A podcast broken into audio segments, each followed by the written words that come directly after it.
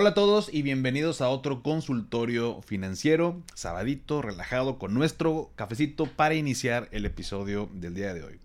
Y este sábado tenemos tres dudas que me hicieron por ahí a través del grupo de Telegram, como también por eh, Instagram. Em, y vámonos de lleno con la primera pregunta que me hizo Jovan Meunier. Eh, y me pregunta, ¿qué opciones tengo para contratar si quiero pagar los estudios universitarios de mi hijo? Él ya cuenta con cuatro años de edad y me interesa conocer instrumentos para invertir para sus estudios. Excelente, mi estimado Jovan. Pues mira, eh, yo creo que la mejor herramienta para garantizar los estudios de, de nuestros hijos es a través de un seguro educativo. Ahora, muchas veces cometemos el error de comparar un seguro educativo con un portafolio de inversión. Si yo comparo el rendimiento que me dan ambos, ambas eh, cosas, tanto el seguro como el portafolio, sin duda el portafolio me puede proyectar un mayor rendimiento. Un seguro educativo de entrada no se contrata por el rendimiento que pueda obtener. Entonces, tomando en cuenta esto, ¿por qué la gente contrataría un seguro educativo? ¿Mm? Ahí te va. El primer punto eh, es que yo garantizo un monto a los 18 años de mi hijo, que es cuando normalmente comenzamos eh, la universidad, al menos aquí en México, eh, pero garantizo una cantidad. Segundo, el ahorro que estoy haciendo ya está por encima de inflación. O sea, mi dinero no va perdiendo su valor porque hoy en día podemos contratar seguros educativos en UDIs o unidades de inversión que justo me ayudan a esto, a, que el, valor de mi dinero no, no, se pierda, ya que siempre va a estar por encima de.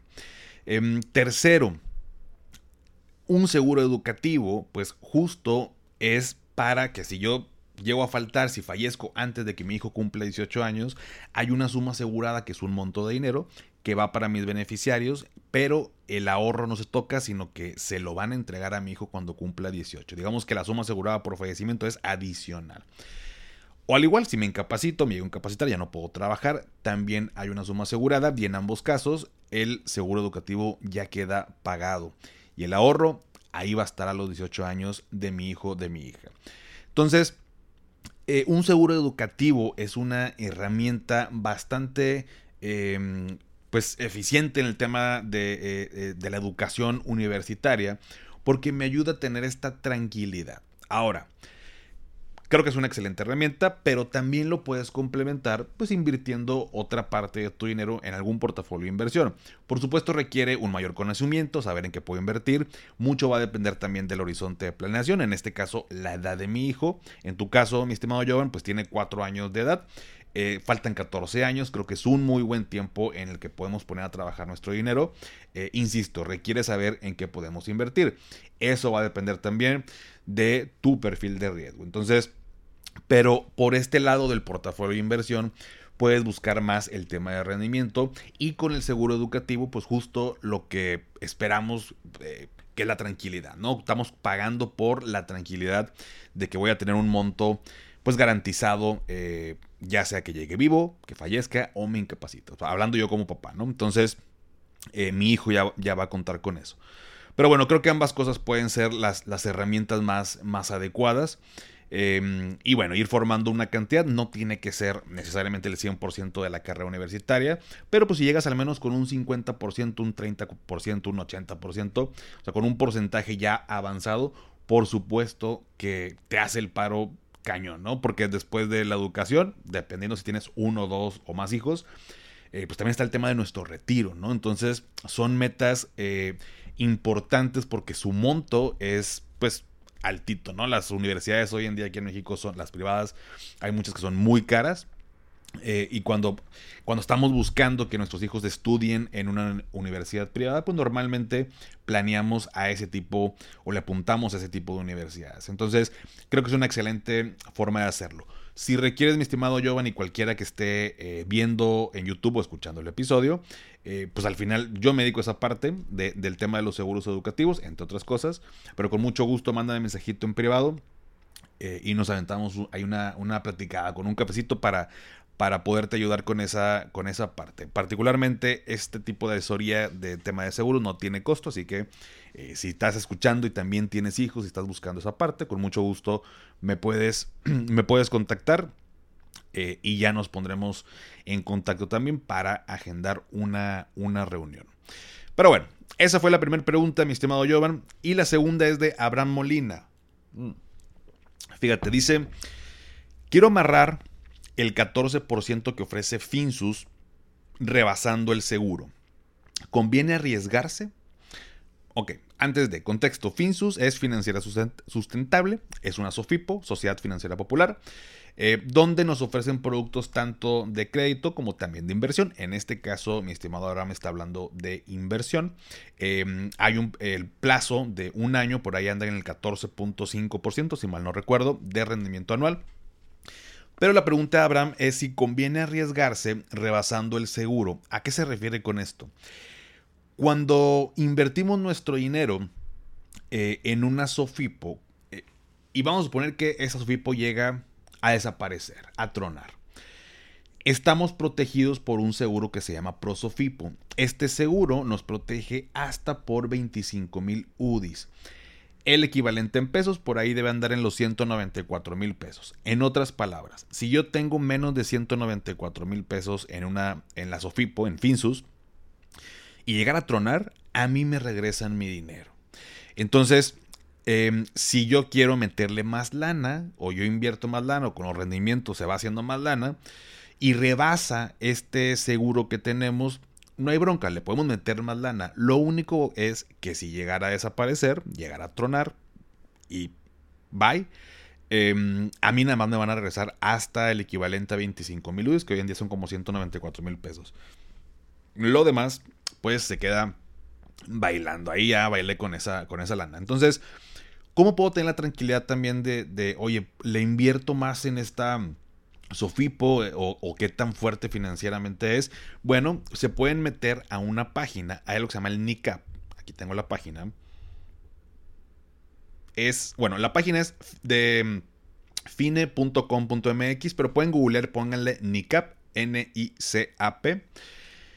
Y el NICAP son los niveles de capitalización. Básicamente, digamos que es como eh, la manera en que se clasifican las sociedades financieras populares en estos términos y hay cuatro categorías, la 1, la 2, la 3 y la 4. Finsus está en la categoría 1. Cualquier SOFIPO que esté en la categoría 1 quiere decir que pues está fuerte financieramente, que está haciendo bien las cosas eh, y digamos que podemos tener la tranquilidad de invertir nuestro dinero y que no va a haber bronca alguna. Eh, vaya, también, eh, pequeño paréntesis, también entendamos que todas las inversiones tienen un riesgo, ¿no? Entonces, por eso es importante revisar aquí esta página.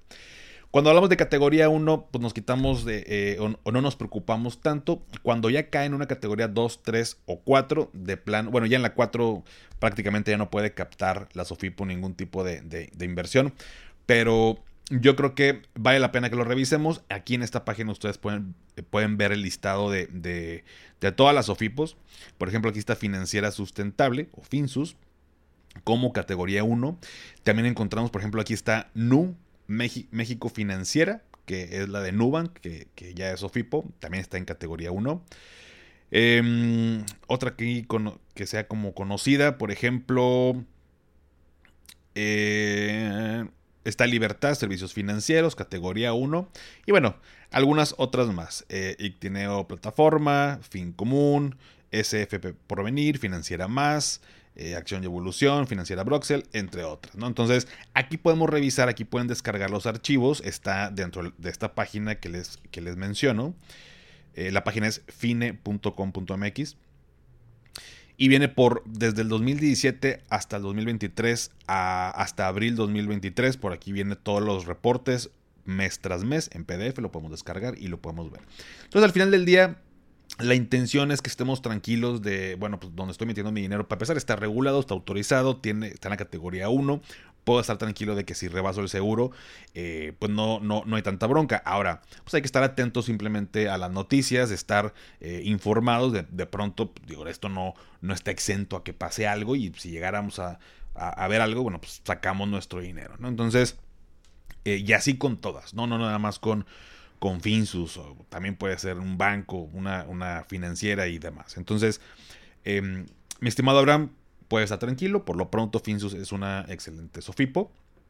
Eh, es fuerte financieramente, ha hecho bastante bien las cosas y yo también invierto en, en, Finsus.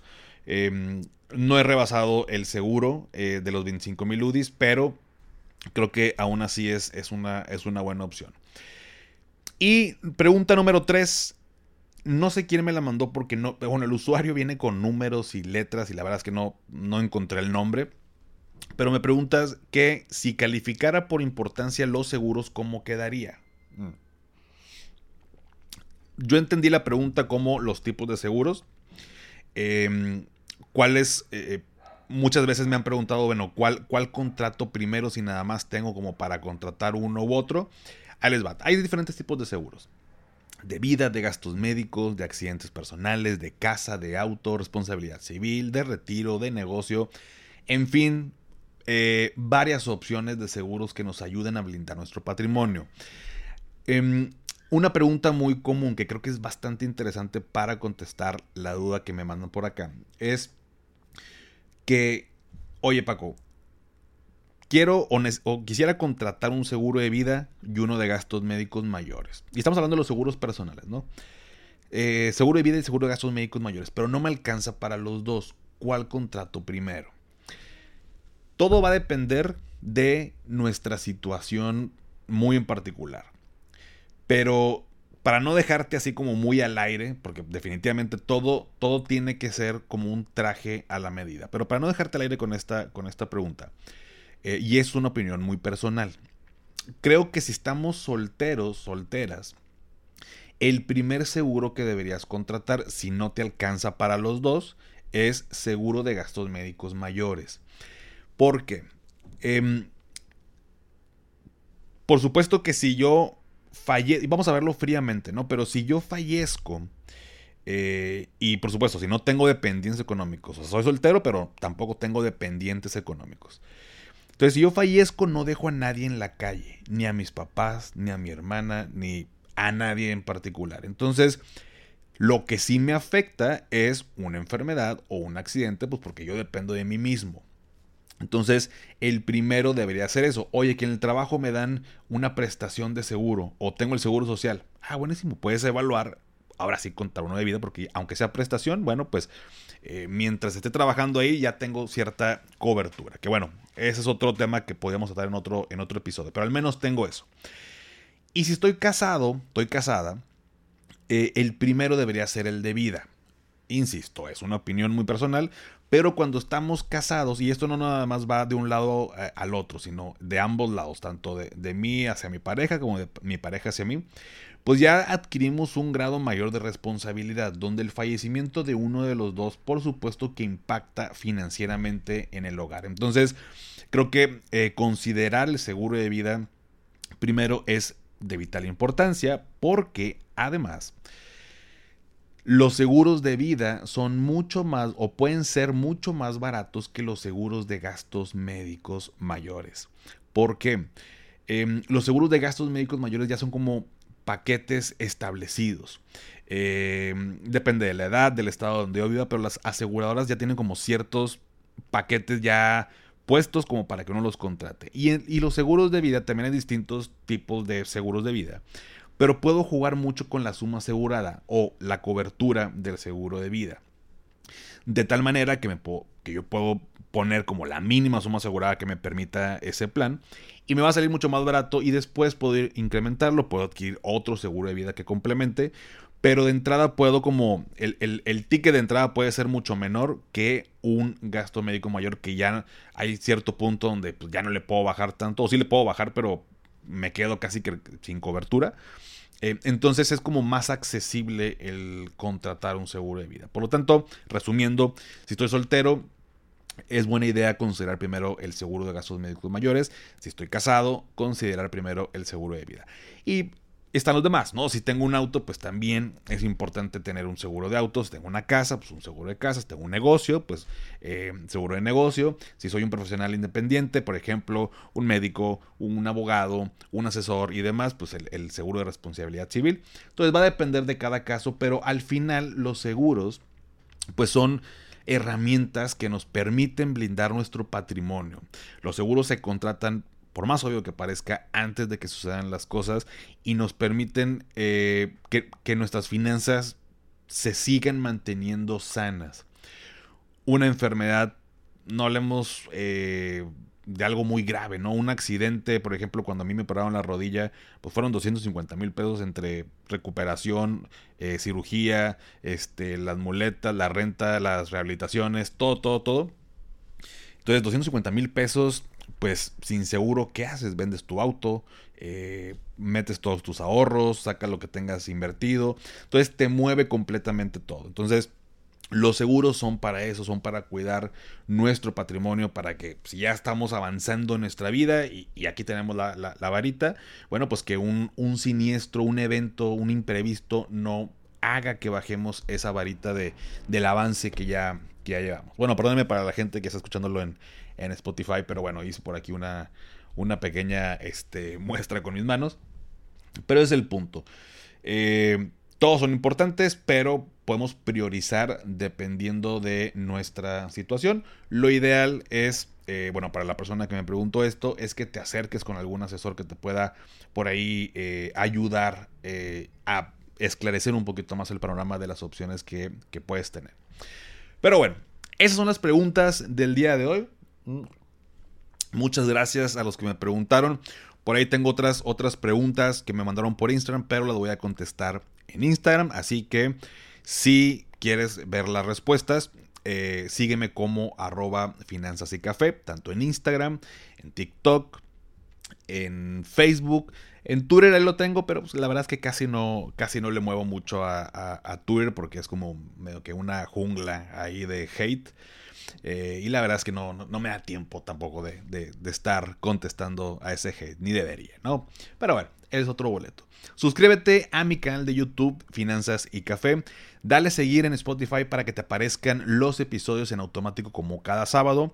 Em, y si todavía no has calificado el podcast en Spotify desde la aplicación, me ayudarías muchísimo si me regalas 5 estrellas. Obviamente solo si te gusta el contenido y esto me ayuda a llegar a más personas. Y antes de despedirme, recuerda, haz lo que te haga feliz, tómate un rico café, te mando un abrazo y espero que tengas un excelente fin de semana. Hasta pronto.